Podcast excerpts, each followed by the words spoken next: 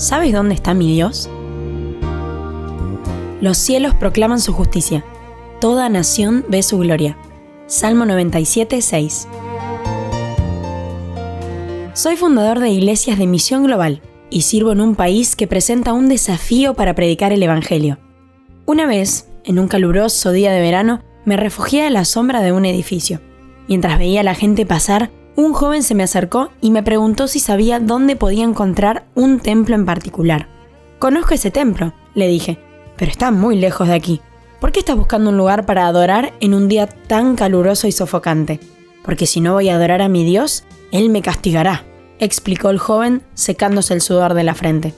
Me entristecí cuando escuché su respuesta.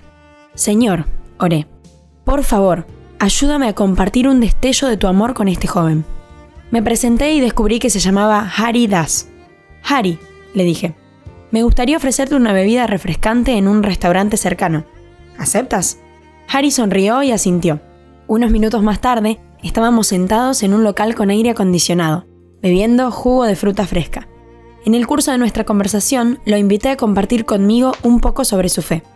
Creo que todos mis pensamientos, palabras y acciones afectan mi bienestar no solo en esta vida, me dijo sino también en mis vidas futuras. Harry hizo una pausa y pude ver una mirada triste y distante en su rostro. ¿Y tú? me preguntó. ¿En qué crees? Hice una oración en silencio, pidiendo la conducción del Espíritu Santo. Luego conté brevemente la historia de cómo Dios guió a mi familia de la oscuridad espiritual a su luz maravillosa. He sido muy bendecido desde que conocí a Jesús, le dije. Nunca había conocido tanto perdón y paz. Los ojos de Harry se llenaron de lágrimas y sentí que quería saber más sobre Cristo. Entonces me pidió que fuera a conocer a algunos de sus amigos que vivían cerca. Fuimos al departamento y pronto tuvimos un pequeño grupo de personas interesadas que comenzaron a hacerme preguntas sobre mi fe. Cuanto más hablábamos, más intrigados estaban. Todo esto sucedió porque Harry estaba tratando de encontrar a su Dios ese día.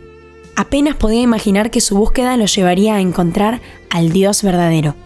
Estoy agradecido de que Harry ahora pueda convertirse en hijo del Rey de Reyes y Señor de Señores.